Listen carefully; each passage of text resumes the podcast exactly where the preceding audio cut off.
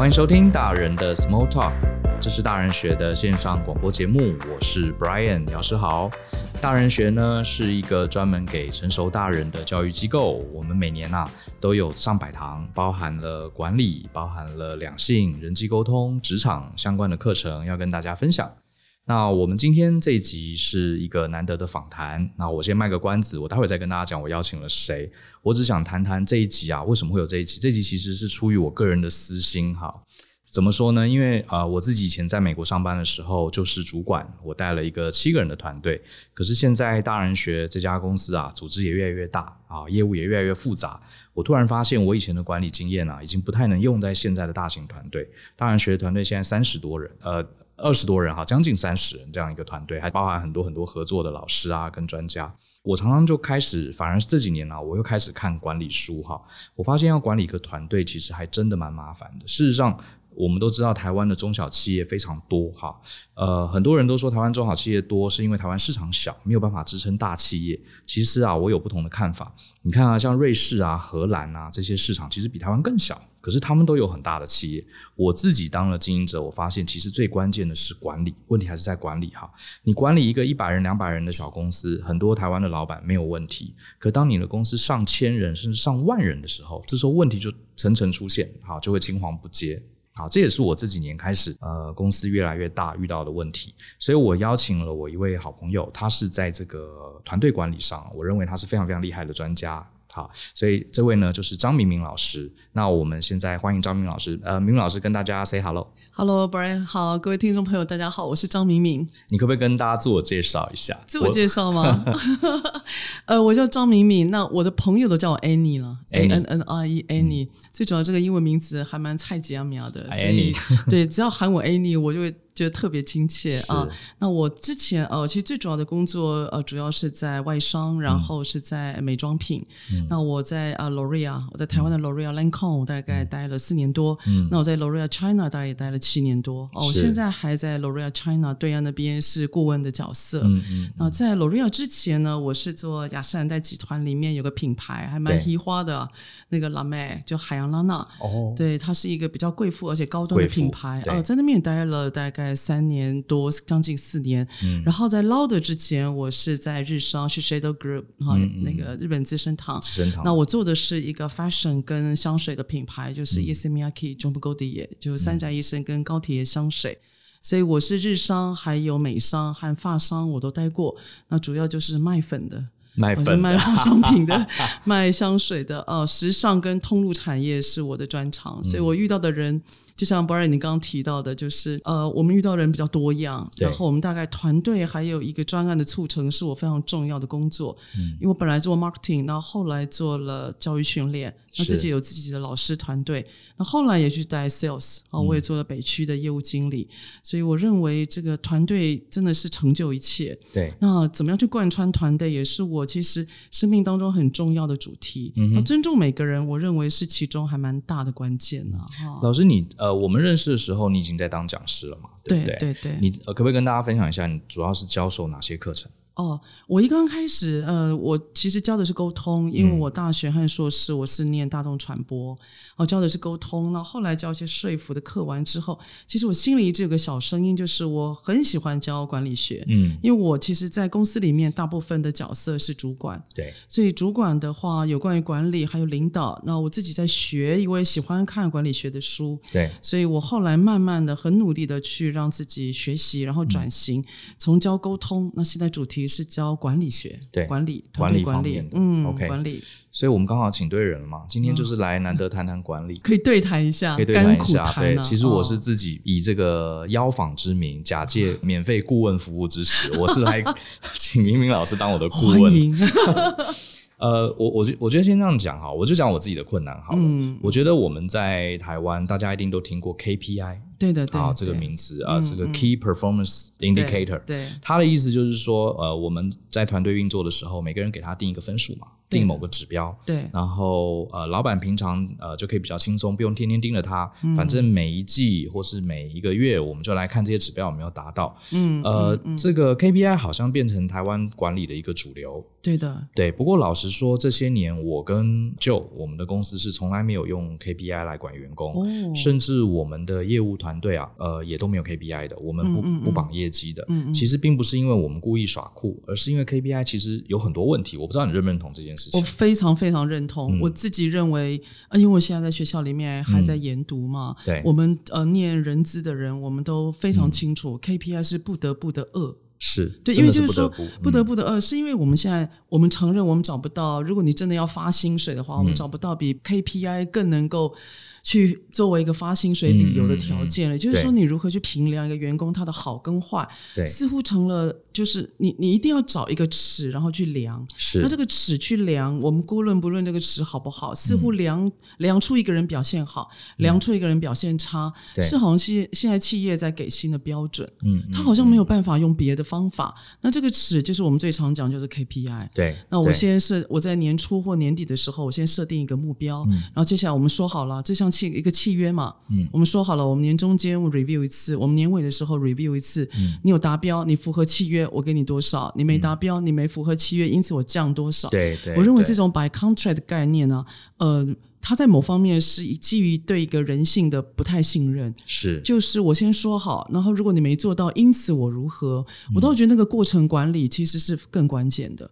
整个过程会更关键。对，嗯、整个过程其实更关键的，你要去协助你的员工，让他去成长，然后让他跟着你一起做。嗯，那结果如何？我觉得大家可以一起承担。对，可是我觉得没有必要去拿一把尺，然后去量出一个人的好跟坏。对，而且说真的，那把尺客观性到底有多少？没错。那到底谁决定的？是，事实上，它是在公司里面，就像黑箱的作业是一样的。但是我们承认，我们找不到比 KPI 更能够说服大部分企业主的方法。是、啊，这的确学界跟业界现在都蛮难做到的。对，我觉得这真的讲到重点。我们好像因为要评估每个员工的表现嘛，总不能大家都永远都给一样的钱，给一样的奖励，所以我们不得不打分数。可是，一打分数，问题就出现了。嗯，有句话说什么？你呃要毁掉一首歌，最好的方式是把它写成手机铃声。你要毁掉一个知识领域，最好的方式把它写进教科书，然后考试。我觉得 KPI 有点这个这个味道，有点这个概念。对，就是说你想要这个员工做某件事情，嗯，你如果希望员工乱做一通。你就把它定成 KPI，嗯，因为他就会乱搞。我我自己以前听过一个笑话，我觉得非常有趣啊，可是也很血淋淋。有一个人他去这个高级旅馆住宿，结果他在旅馆里面抽烟，把地毯这个烧了三个洞，好，地毯就破洞了。然后这个旅馆的经理看到了，就叫他赔钱。好，他说你把我们的旅馆烧了三个洞，然后那个住客就说好，怎么赔？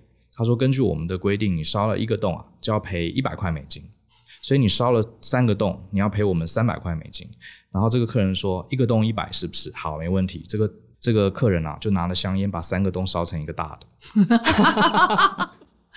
哎，这好妙哦！这就是 KPI，你用 KPI 讲跟惩都会产生这个行为的偏差。对的，所以这也是为为什么我们公司的业务团队，你说啊，你今年要给我做一千万，嗯，好，他。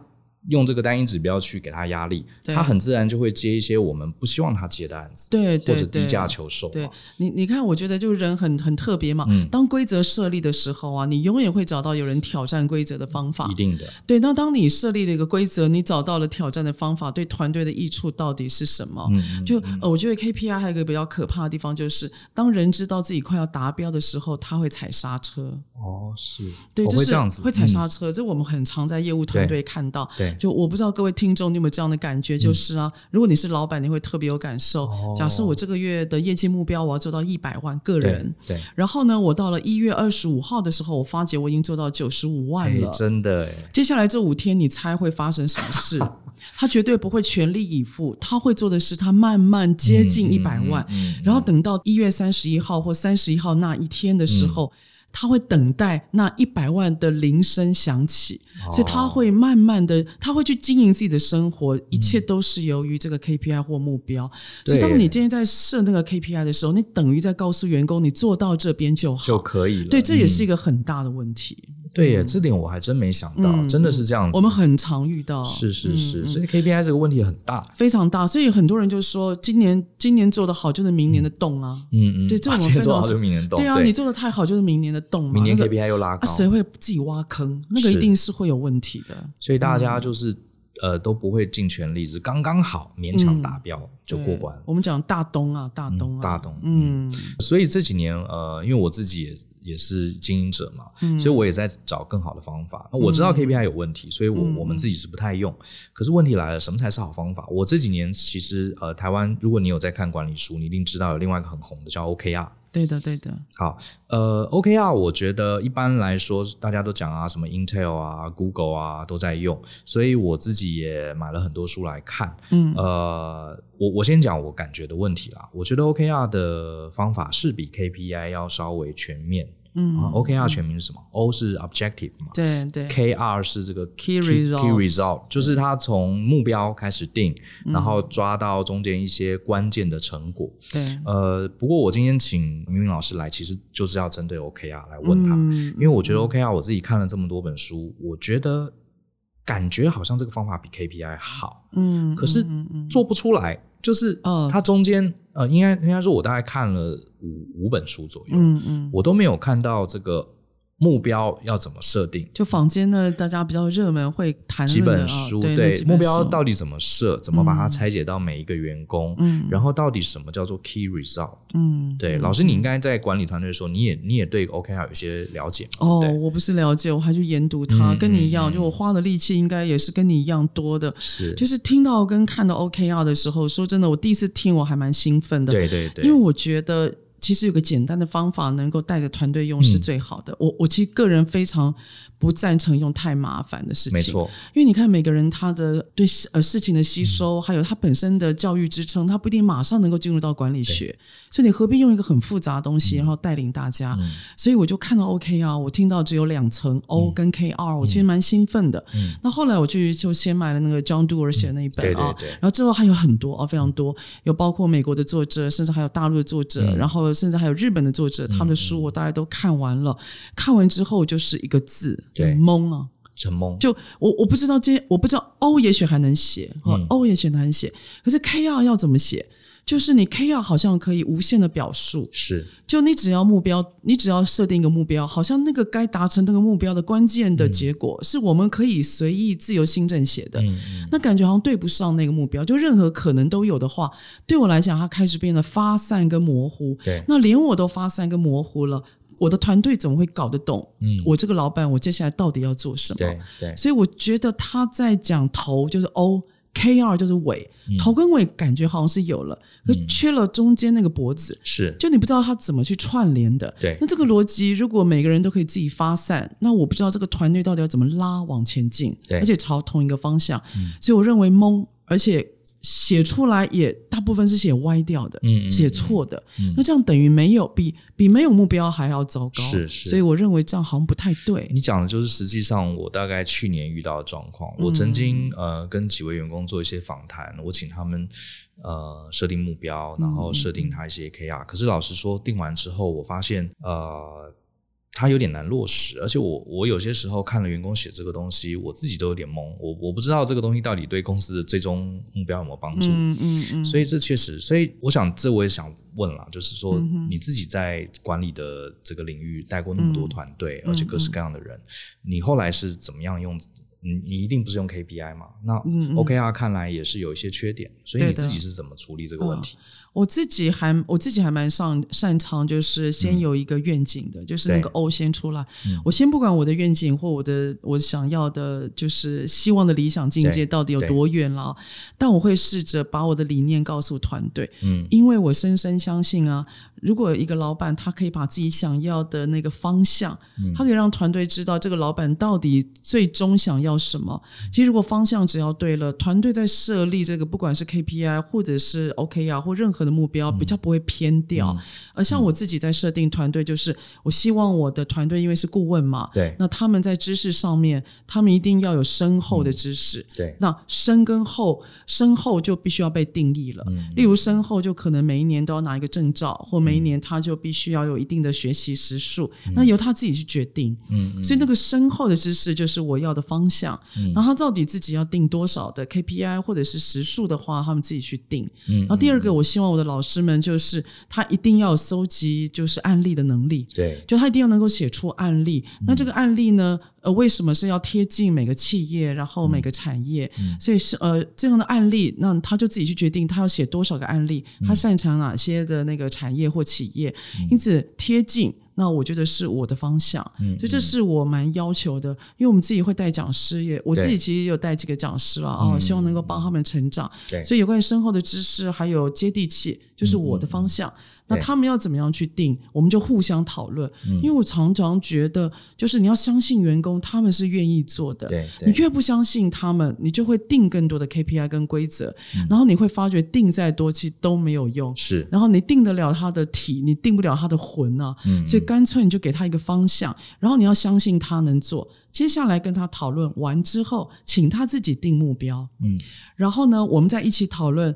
他的目标跟我想要的那个愿景跟方向合不合？嗯，如果合了，我们都同意是有挂钩的，那我就让他过。对，所以我顶多每个月，然后我就跟他讨论一下，哎，你最近学习的怎么样？你有没有新的主题出来？嗯，你的案例现在写的如何？有没有办法成册成书？对，所以这个就是我们可以对谈的。所以我觉得那个对谈也挺重要的。呃，我自己像你刚刚讲到目标，你说你要给员工一个大的方向，大的方向，然后让他们自己去定目标。对，对的，我会让他们定。这，这也是我一直呃有点 confused，就这块有点难。我我我可能问的比较细哈，因为我想要问一些细节的。没问题，没问题。比如说，老板给大方向，这个呃，像我们常讲，公司要有 objective，嗯，然后又要有 goal，对，这两个到底是怎么区分？哦，是一个大一个小吗？还是？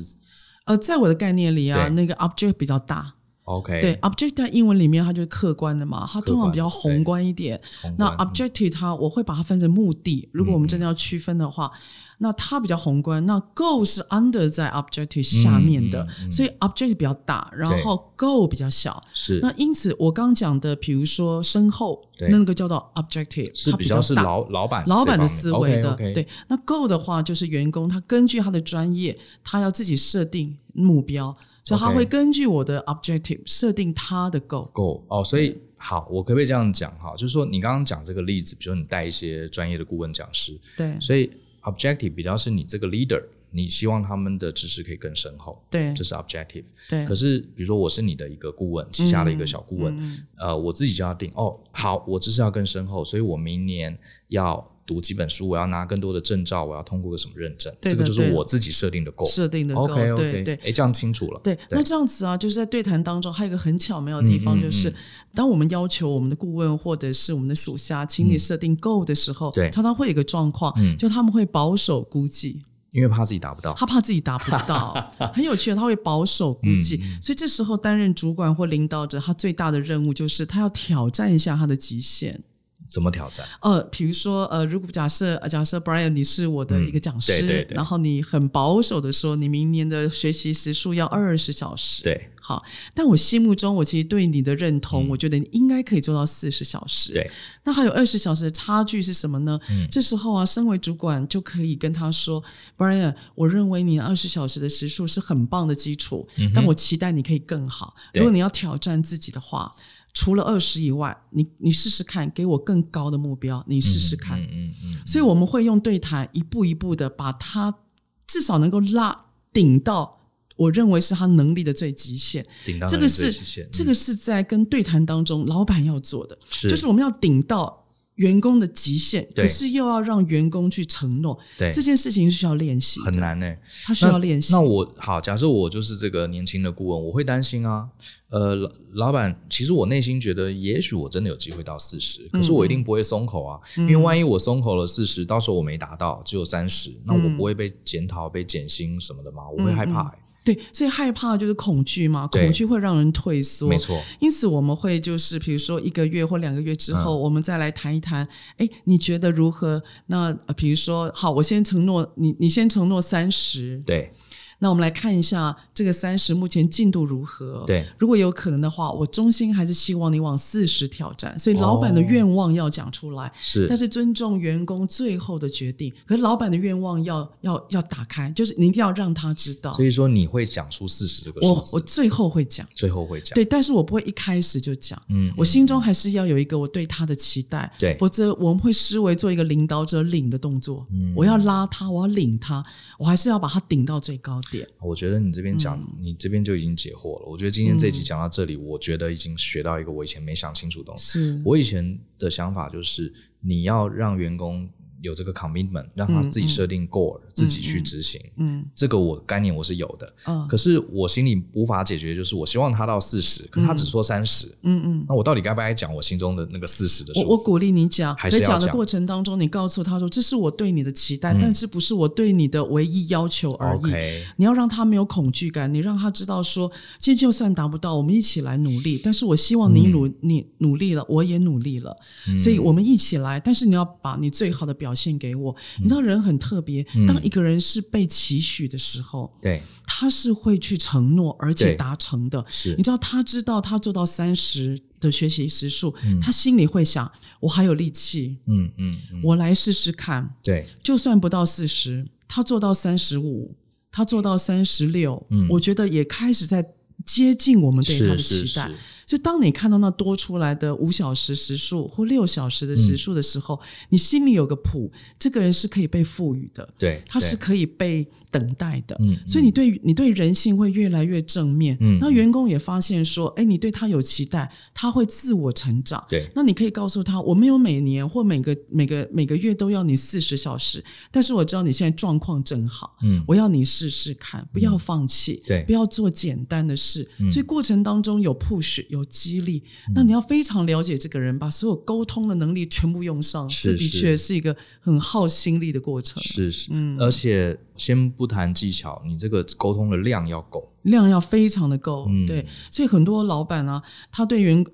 因为现在太多老板时间真的很赶很忙，我觉得人一赶哦，情绪就来了。是，我我其实很喜欢观看一个人啊，嗯、在时间压力底下的那个人的样子，嗯、因为我认为那是一个人的气质跟修养。嗯、真的，真的。对，当你今天时间很忙的时候，说真的，你忙难道我不忙吗？那难道我的等待跟好修养是我都是？随便而来的吗？嗯、这个一定都是在压力底下我们自我修炼的。我觉得在压力底下，你可以看出来每个人真实的反应。对。然后呢，呃，当然有压力，我们其实都会想办法去应对。可是成熟的主管应该在压力底下要能够控制自己的脾气。是是。你要去做一点点等待，因为员工不知道你怎么了。嗯，嗯对，因为所以你要适当而且合宜的表现，但是要不要去要求他要主管要要求？因为那个要求是为了让团队更好、跟活下去。你看现在疫情，大家这么的辛苦，对，所以老板如何你还不开口，你不求，员工也无法回应。所以我倒是鼓励你有要求、有希望，你让员工先说一说，嗯、尊重他。但是你还是要提出你的想法。好，我我觉得这一点我算是又得到一个很重要的提醒。所以当老板的有一个很重要的责任，就是要有足够的沟通。嗯，因为对大部分都是沟通太少。对对对对，的确。然后一集哦，那口出。口出秽言哦，啊、也是蛮多的。我昨天有个培训啊，嗯、其实让我蛮伤心的，嗯、就是我们在谈员工关怀嘛。对，下了课之后啊，他们就是在打电话，嗯、我就立刻啊听到老板透过手机，然后对着电话那一端的员工在问候他爸爸妈妈，嗯、而且用吼的。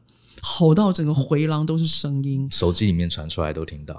他对着电话那一端的员工在吼，哦、是是是，吼的用吼的，然后呃细节我就不想多讲。可那一刻啊，我刚刚才上完员工关怀的，Brian，我正在休息时间，是他啥都忘记了，就开口就立刻骂，而且骂得好粗俗哦。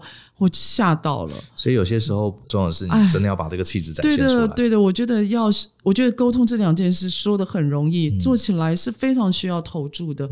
因为这个人在花你的时间嘛。对。那你心里想，你那么多事情，你还要花这个时间在一个人身上，那需要修炼的。嗯嗯。嗯而且我自己的感觉是，呃，你对一个老板，你对你的员工是用这样的沟通模式，嗯，你的员工其实某种程度会去复制这个模式对他的客户。哎，对，他会发现啊，他他他一直找找地方发泄，这肯定的。嗯。对。那我接下来下一步就是。呃，老板定了一个 objective，就是大的方向的期许，嗯、然后员工呃跟老板沟通，然后定出自己的 goal，对不对？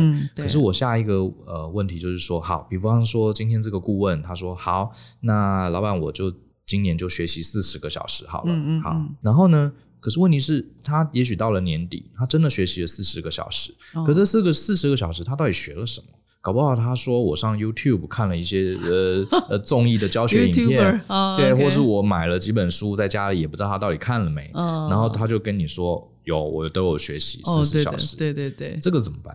哦，这个就是接下来啊，我要特别说明，就是、嗯、呃，通常主管呢、啊，除了定目标以外，他还要跟员工做过程的管理。过程要过程的管理，嗯、就是所有的过程呢，他并不是要什么都管，对而是他要给他一个达标的资源或方向。嗯、也就是说，假设今天有四十个小时，我接下来就会问他说：“那请问你要透过什么样的方式来达成你的这个学习？”对他如果告诉我 YouTuber，嗯。他可能要透过影片，对，那也许我期待可以更好，嗯，我会问他说，还有没有其他方法？嗯，你认为知识量可以吸收更多的？对，然后慢慢跟他讨论。所以透过什么资源而让他达成这个目标，是主管第二个非常重要的动作，嗯，也就是我希望他能够读，对，而不是只有看影片，被动的看，对，我希望他。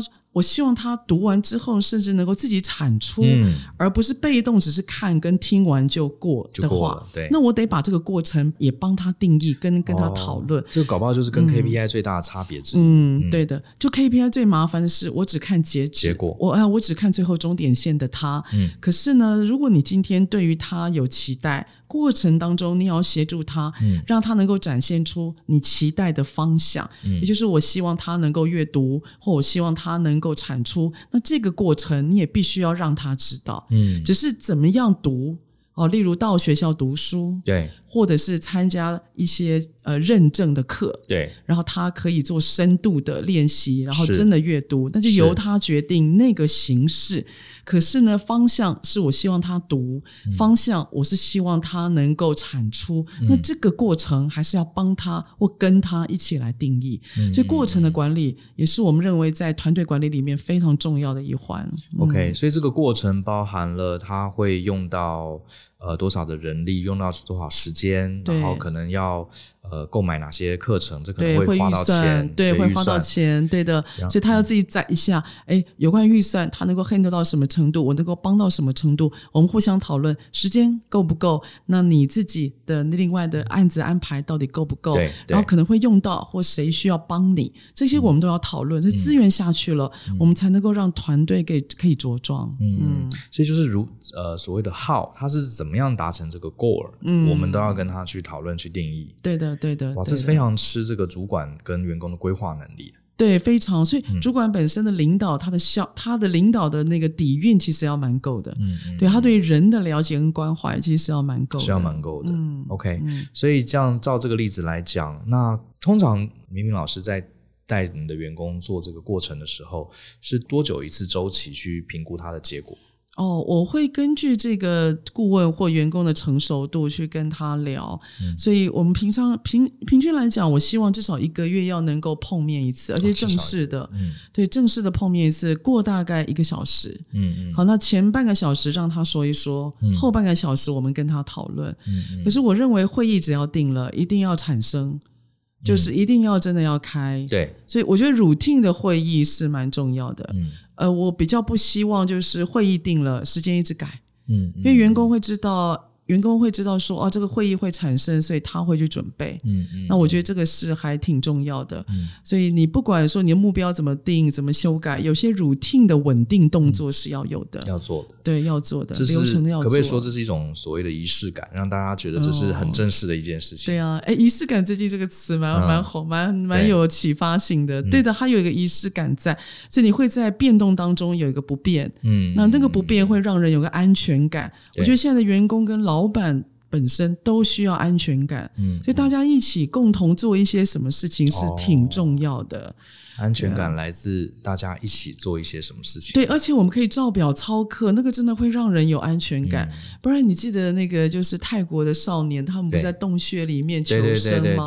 你知道让他们活下来的就是 routine。嗯，他们有时程的，他们什么时候好像要念经、要冥想，哦、然后要做什么？他们其实是有 routine 的，routine 会让人活下来。对，就是我每天中规中矩做完这所有的事情。嗯。嗯我觉得这个我蛮重要的，因为我自己以前在当上班族的时候。我就非常向往这个当老板的日子。我想说，当老板，哎，你要几点来公司都可以啊。你想出去玩，放假还可以跑出去外面玩，现在呢？都可以。然后这个结果，我当了老板之后，我其实几乎没有这样子享受过。倒不是我不愿意，而是我后来发现，我我试过一阵子，我发现其实我并不快乐，而且我心中反而充满了恐惧。哦，所以我我人生第一次会用行事历去排，我从早上六点起床到晚上九点要做什么，反而是。当了老板之后，对，我我也是我自己创业之后啊，我的那个。行事力啊，很可怕，而且我我觉得我已经很早就在用番茄时钟法了，番茄时钟只是我切的可能跟别人，我我没有切的那么仔细，但是我大概每半个小时我一定要完成一件事，然后不知道为什么就会焦虑，真的，我们都是这样。对，然后那个当老板焦虑指数这么高，心想这是到底什么样的世界？哎，好想回去上班啊！真的，我突然觉得以前上班的时候还 还挺快乐的，吃饭，然后老板说哦几号交我交了，耶，对啊，不知道为什么有种安全感。哦，所以我就说，有时候当员工啊，我知道每个员工对老板都有一些想法了，我自己也是。可是真的回首过去哦，我觉得能够有老板撑着，嗯，再怎么样，你还是有一个人。你知道，你事情再怎么不好，你还可以骂骂那个人。是是是。可是你当了老板之后，你要骂谁呢？对，你只能责备自己了。是。所以那个上班族朋友还是要好好珍惜舞台啊。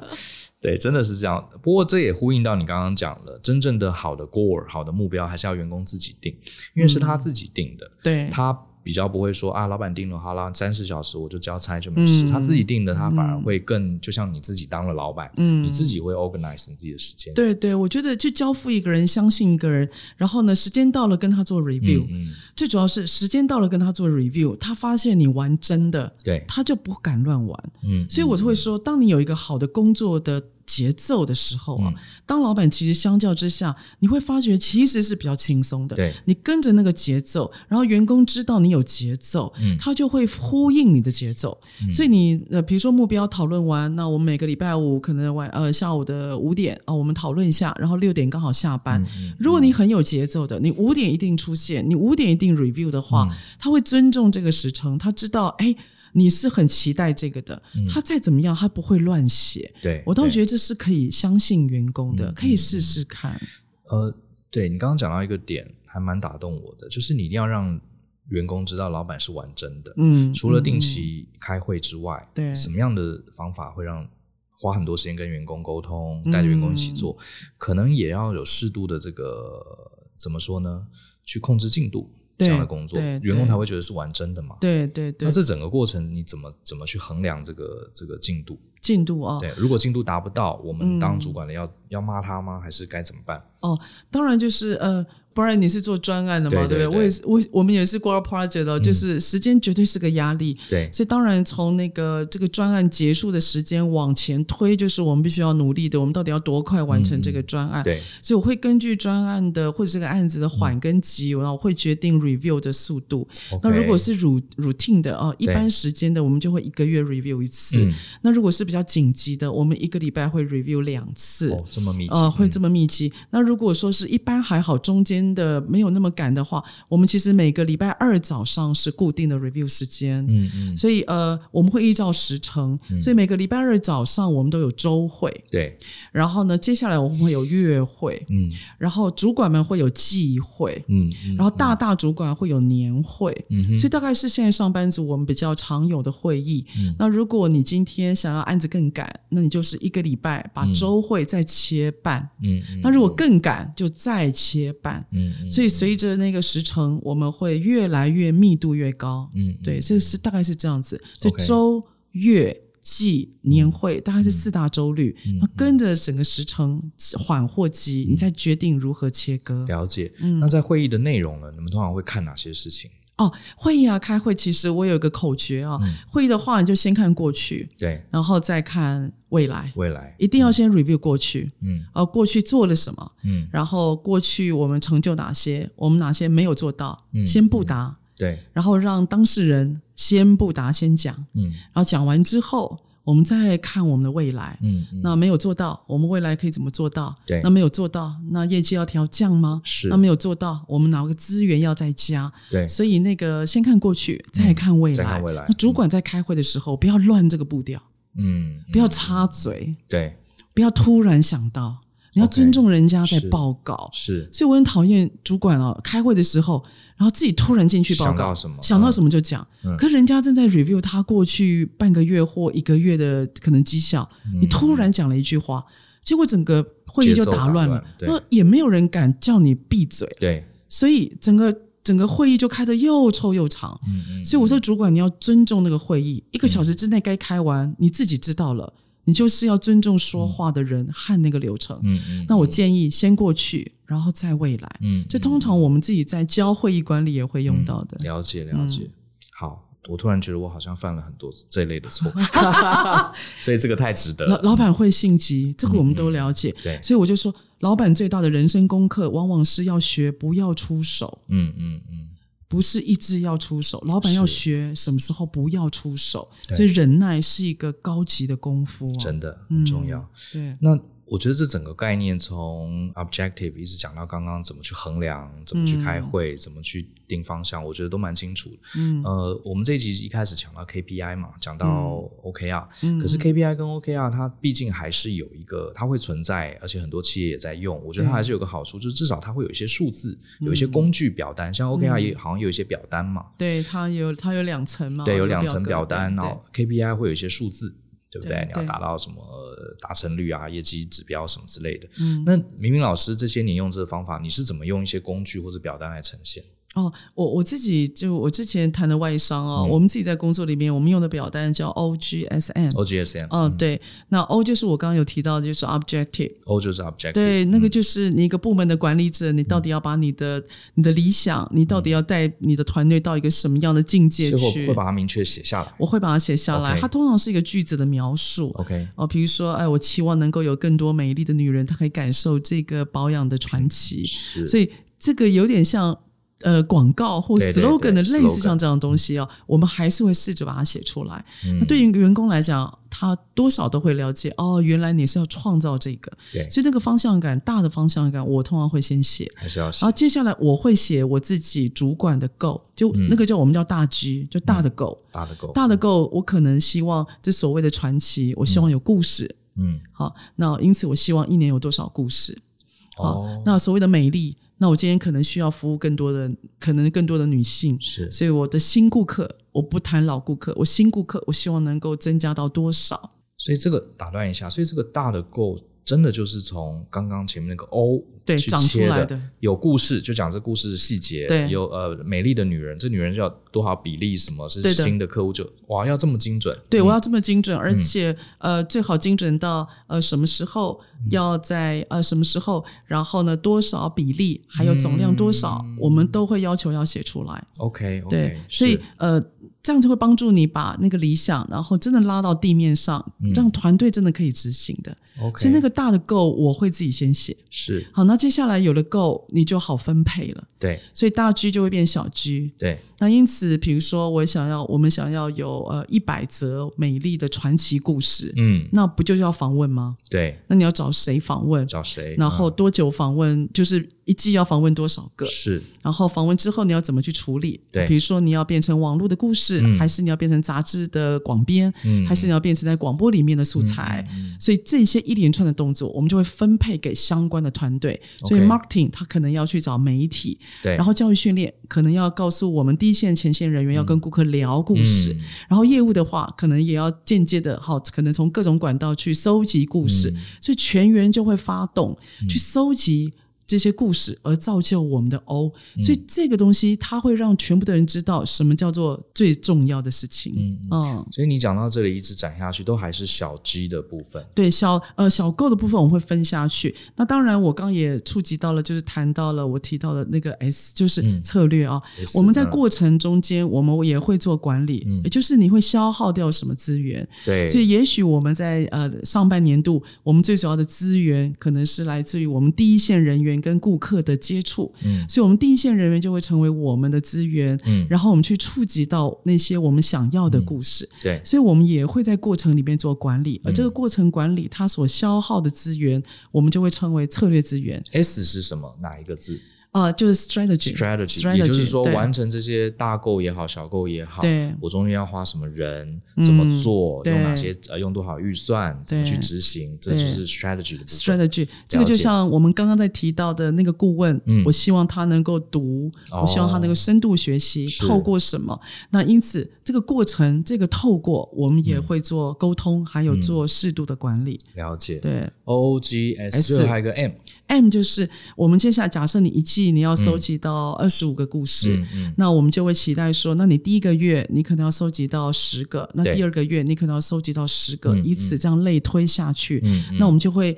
一个月去 review 一下十个有没有做到？哦，就是在你刚刚讲的那些会议里面去 review 这些东西。对，review 这些东西，然后呃，这些故事你有没有收集到？有没有什么样的困难？哎，有没有办法我们再拉大这个可能性，或怎么样可以做得更好？嗯、所以 M 就会检查说你在你在整个达标的过程里面，你有没有切割？对，然后分别去完成你的小目标。嗯、还有你有没有把你的资源真的可以用到干净？对，你真正的有去访谈，你真正的有触及到那些有故事价值的人。嗯然后你真正有做到落实，而成为文字可以表述，是。所以他的 M 最大的动作就是你要去看一看你所选定的资源，例如第一线人员，嗯、对，有没有真的被你所使用，而产生出你所要的那美丽的故事的结果。嗯，对，嗯、所以嗯、所以它是环环相扣的，环环相扣的。嗯、对，呃，所以你们真的是有表单在 handle 这些事情。呃，我们有个表单，是它这个表单其实相对是简单的，因为简单.所以大家比较好沟通。它是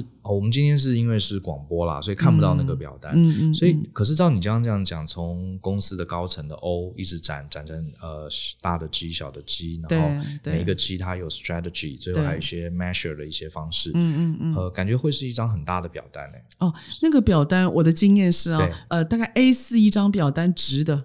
就够了吗？就够了，就够了。我们把大象写出来，细的小项我们都相信人员会自己做。嗯嗯，嗯我们不会管到那么细，我不会管你今天早上你出去采访了没。OK，我不会管你，因为那是你的时间，那是你的工作。嗯嗯。但是我们会问你礼拜五下午五点的时候，或礼拜二早上我周会的时候。嗯你呃成果呈现给我就可以了，嗯嗯嗯、所以我要看的是那个大象。了解。所以一张 A 四直的，对，然后上面写大的 O，、嗯、上面写大的 Go。嗯，接下来呢，行销业务跟教育训练各认领小的 Go。嗯，然后自己去发展策略，还有检核指标，嗯、策略跟检核指标。嗯、所以每个部门刚好一个直的栏位，其实就塞够了。呃，OK，我懂，就是说每个部。你刚刚说这样一张 A 四是每个员工会有一张他自己的 A 四，还是说每个部门会有一张？呃，我们是部门会有一张，部门会有部门会有一张。OK，那呃，最主要个别的员工的话，我们也会给他这一张。嗯，然后就每个员工他的位置会在哪里呢？就是我们会在我们刚刚提到的小的细的那个 plan 里面，对，还有我们有 action plan 嘛，对，小的细的 plan 里面我们会压负责人的名字，是是，对，那这个负责人名字他就是负责去。执行这个计划，嗯，然后呢，完成他的检核，嗯，所以这个人我们只要把负责的名字写上去，那这个负责人的名字可能是员工，也可能是小主管，那就看组织的大小。了解，对。所以你刚刚讲这个 OGSM 这样四个阶层这样一个表单，单位是跟着部门，哎，我们也部门对，因为这样比较容易纵观。对，哎，如果小的话，我们都期待他能够自己做。哎，对，这样也好，因为这样子的话，一个部门就是一个一张纸，一个一张纸，一张纸，他们刚好是一个作战单位。对，因为有很多事情是我们希望他合作的。对的，对的。而且就像呃，我刚刚那个例子来讲啊，其实他那张 A 四已经涵盖了三个部门了。嗯嗯。所以我们开会的时候，我们跟总经理开会的时候，总经理就也只拿那一张。OK。所以总经理一张，你一张，我一张，他一张，我们四个人的那一张都长一样。嗯嗯。那所以我们在 review 的时候，大家很快。嗯。要改的时候也很快。所以你会不会建议说，A 部门的人也要知道 B 部门的？呃，我们强烈建议。OK。对，因为我们大家都在那张纸上面嘛。事实上，他只要一目就可以了然了，所以倒也不用太多一直在沟通。嗯。就你看到了，你就知道说啊，假设今天是六月几号，对，我七月几号，什么时候该什么事发生，嗯，结果 any 没有做到。嗯，那哎，你没做到，我们理解了，可能是因为他的关键人物他根本不在台湾，或根本联络不到，嗯，而这样子没有办法解决的问题，可能会影响到 Brian 你的进度，嗯，对，所以 Brian 你在另外一个部门就要想办法，嗯，有没有什么样的 Plan B 可以补足哎，你这边进度的不足，但是不会伤害到你这边的进度，嗯，嗯，好，那张纸就会告诉你。你接下来还会动到谁？嗯，嗯，可能有人要跟因为你的变动而变动，那张纸会一目了然，嗯，因为就像作战一样，嗯，它有个棋盘概念。你今天牵一发而动全身的话，它可以马上去做修改动作。对，最主要是因为一张表很快就看到所有的相关人物。嗯，OK，哇，如果一个团队，呃，你用这个 OGSM 最大管理过多少人？就是同时，哦，最大管理吗？同时使用这同一张表单。呃，我我的印象中，大概同时可以动员到三十个人左右的团队，嗯，嗯，应该是没有太大问题的。嗯，那当然，他们还会再分为小的团队，对，对对。所以我们三十个人一个组织，三层，嗯，好，大概是一张 A 四，顶多你把它弄成 A 三，就是你贪心一点，一点嗯、你大一点，字比较大一点，A 三也绝对都够用了。嗯，对，所以这个应该是可以给听众朋友们参考一下。嗯，也是相当不错。嗯嗯，对。其实我这次想要找张明老师，呃，是因为我看到他出了一本书嘛，嗯，对，对，对，就是谈这个 OGSM。因为其实张明老师有跟我聊到这本书，可是在他跟我聊之前，呃，出版社就就有给我看过初稿，因为很多出版社都会跟我们联系，有什么新书就会给我们看。嗯、我猜那时候搞不好你你还不知道，对不对？我后来知道，哦，你后来知道，对不对？对，因为我一看他就，因为那个出版社不知道我们两个认识。认识的，对不对？他本来不知道，他他不知道我们是旧识，他不知道我们旧识。然后我就看看看，我觉得这本书写的不错，然后我才去看作者，然后就看是你，我就觉得呃这本书蛮值得的，因为我自己其实对这本书最大的特色是，因为我们做管理的人看很多管理书，嗯，可是尤其是那种美国来的管理书啊，嗯嗯，上面写什么 Google 啦、微软啊，什么都在用的方法。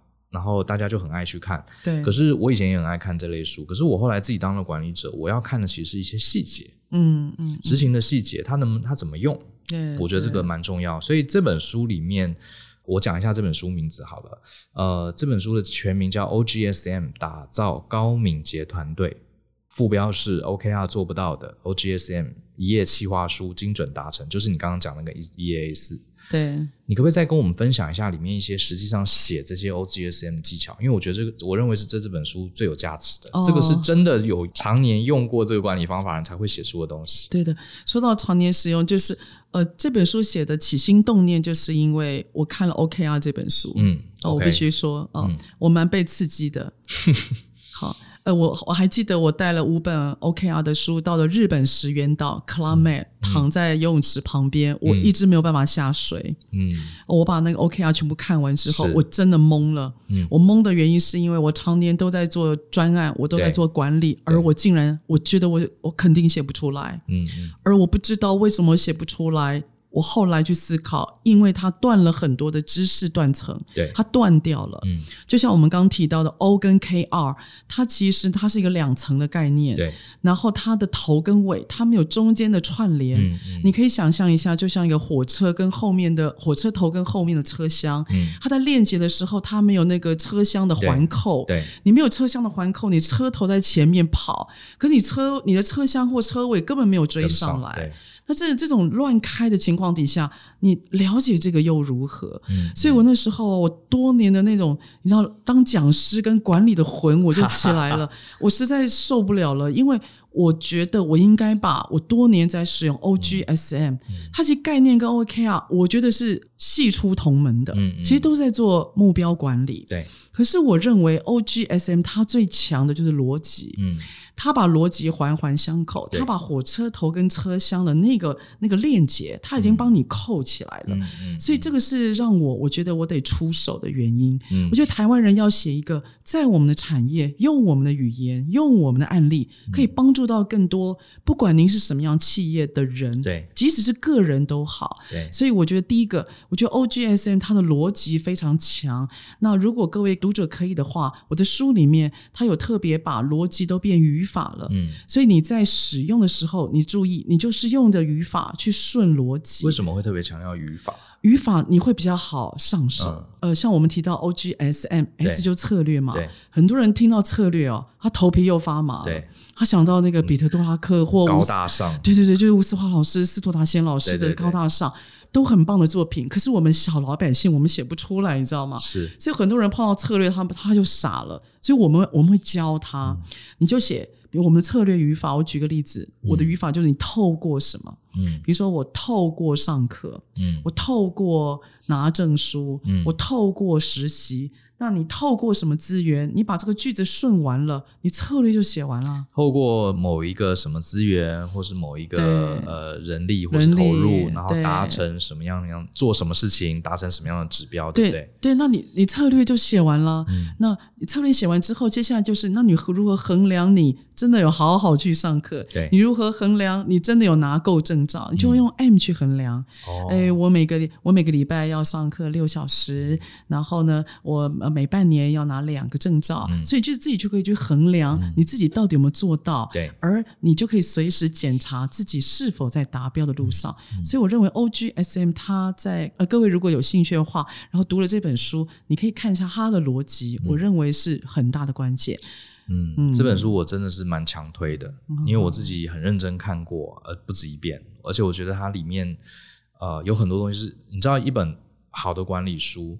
不是只是看完让你觉得嗯点头称是，不是这样子，嗯、是让你想要把书放了，赶快去做点什么。嗯，嗯我觉得这本书有让我这种感觉，就是我看到一半没看完的时候，我就把它放下了。嗯，嗯我就开始在拟表达。呃，不然我最近有一个很棒的经验，嗯、就是蛮感动我的啦。嗯、不然你知道吗？写书也赚不了什么钱嘛。啊，你知道我们现在都是穷作，我们是穷作家啊、哦。然后 呃，有有一个有一个老板啊，他是他也是他是做面膜的啊。然后他说他看完。OGSM 之后，他凌晨两点，他醒过来，对，他没有办法控制自己，他没有办法控制自己，他觉得他一定得写个什么 O，一定得写个什么 G，对，然后他写完之后，他凌晨两点写到四点，嗯，然后呢，一觉就没办法睡好，对，他脑中一直在想，最后他忍不住了，他拍他的，他拍他的 OGSM 给我看，嗯，然后在呃隔天的早上，然后就是寄给我，嗯，然后要我帮他看。到底这样 O 不 OK？我其实不认识这个人的，OK，我不认识这个人的。然后他说他很兴奋到他跳起来，嗯、他想写，他说他没有办法不写，而这个真的有帮助到他的团队。嗯，而简单而言，他觉得像是有一有一个人透过书拉他的手，嗯、在帮他或带着他写他的远大目标，他，他的实际的想要做的。那我认为这本书。一定可以帮到。如果您想要为你的工作或人生更好的，嗯、试试看，它挺简单又上手。这个我蛮我蛮认同，因为我自己也有类似的感觉。呃，不过我这边也想帮听众朋友问另外一个问题。我们这个当然 Small Talk 听众啊，这个有蛮多是主管的，所以这本书马上可以帮助到他，带领他的团队。可是也有一些比较年轻的同仁，他可能现在还是一个基层员工，嗯嗯，甚至他可能是学生。那这样的一本书对基层员工也会有帮助吗？嗯，肯定有的。嗯，就是其实他在帮助你一个逻辑思维，就是你到底想要追求什么？嗯，然后你具体如何去设定你自己的人生目标？哦，那有些人他就是他要考托福，他可能要出国。对，那你就自己问你为什么要出国？嗯嗯啊，那你的远大的目呃，就是最终的目的，可能是你想要就是能够把国外的经验可以带回台湾。嗯嗯嗯、你为什么要出国？可能你想要开拓自己的视野，丰富自己的人生观。对、嗯，光这样的描述，其实你呃就是在。在写 OGSN 里面的 O 啦，嗯嗯，哎，你的远大目标，你的远大的理想，你把它写下来，你很容易知道你为何而战嘛，嗯，那人知道为何而战，你就会持续久一点，是，你会忍耐长一点，对。那接下来设定具体的目标，哎，你你想要出国，你呃，比如说你托福考了没？嗯，那你要考几分？什么时候你要做到这样的成果？你帮自己设定，这它会变成你一个管理的习惯。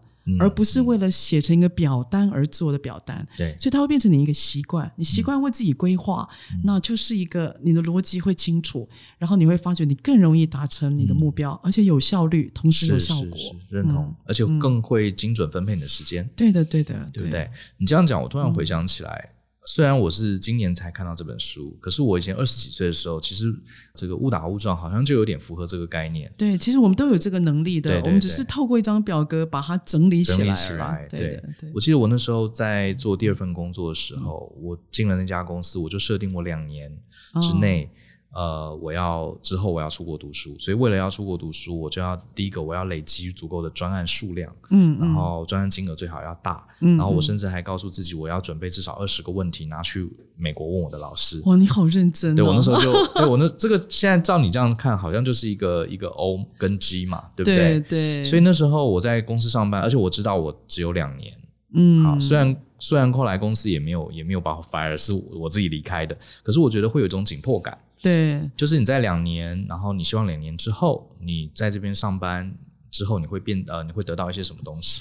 然后突然间你每天忙，你就会专注在一些跟你那个偶有关的事情。对对，忙不会瞎忙。而且忙的时候啊，就算比如说你达标的路上有一些杂音，有些人在公司不快乐，嗯嗯，哦，有些人他在他可能在家庭上面他自己有很大的困难，对对。那如果你知道说你的更远大的。你的为何而战？如果你知道那个原因的话，你会撑的比较久。是是，对，你不会计较小事情，因为你知道你为什么待在这里。对啊，你知道你为什么每天忙得跟狗一样，是因为你知道未来你会成就某些事，而那个成就你应该要为自己设定，不要让公司的 KPI 绑住你。好像真的是这样。对，然后我自己的朋友啊，很多在公司里面都待蛮久了啊。我问他们说：“哎，我我记得我们什么时候碰面呢？”他说他完全记不起来哪一年。我我我有个很大的心理感想，就是我告。告诉我自己，张敏敏，你只要上班或者是你工作，你每一年都要有一个代表作。嗯，也就是你要记得你哪一年做了什么惊天动人的事情，而你自己都感动，然后你回忆的出来。对，我认为每一年你要给自己一个代表作，你不能够每年都长一样，然后你告诉我你好不快乐，那我就会疑问啦。那你何必呢？你到底是在折磨自己还是折磨别人呢？所以我觉得这是一个习惯。嗯，我在辅导我的学生写这个履历的时候，嗯，最常见的问题就是，比如说他在过去在 A 公司担任。嗯，这个某个职位五年，然后我说，你这五年有什么贡献？完全写不出来。那我说他绝对没有在混，对，他绝对没有在混。哦、可是呢，五年大部分时候就是无意识的，老板叫他做什么，嗯、他就算是负责，好有做好。可是他没有主动性的去规划他每年的代表作，嗯，所以导致他要换工作的时候，他一下讲不出来，对的，说对他做了很多事，最后就是履历都变成写 job description。嗯真的，那我会觉得说，当然有人会说，可是我好忙啊，我没有办法做别的事。就是我会鼓励，就是比如说你在忙的过程当中，你就告诉你自己，你今年要练口语表达。嗯，那你在口语表达这件事情就会特别谨慎。嗯，然后你会要求自己今年的口语表达一定要特别漂亮。可它其实是融在你的工作当中的。嗯，然后也许你今年你说我想要音听变好。对。好，那你平常就可以练音听。你如果有会议，你有英文会议，你就会试图努力，嗯、你不能漏掉任何单词。嗯、那你就知道说，你今年要努力这个。我觉得各位还是可以在忙碌的工作里面，嗯、给自己一个每一年的目标，嗯、可是是跟工作高度相关的。好，非常感谢。我觉得，不管是你真的是一个主管，用在你的团队管理上，或是你你是自己的主管。啊，管理你自己的人生，我觉得都蛮值得推荐。那我这边也提一下啊，我真我是蛮推这本书，可是这不是叶配，因为我们并没有跟出版社或是张明老师有任何商业。如果真的是叶配，我会讲哈。对，这个不是叶配，真的是我自己看了这本书，我觉得很棒，所以推荐给大家。那我们今天访谈就在这边。好的，谢谢，非常谢谢明老师。谢谢其实也是我私心，我自己问了一些我自己想问的问题。啊、很棒啊，很棒。对对对，然后也希望对所有的大人学的听众都有一些帮助。那请记得继续跟我们一起相信、思考、勇于改变。我们下周见喽，拜拜，拜拜。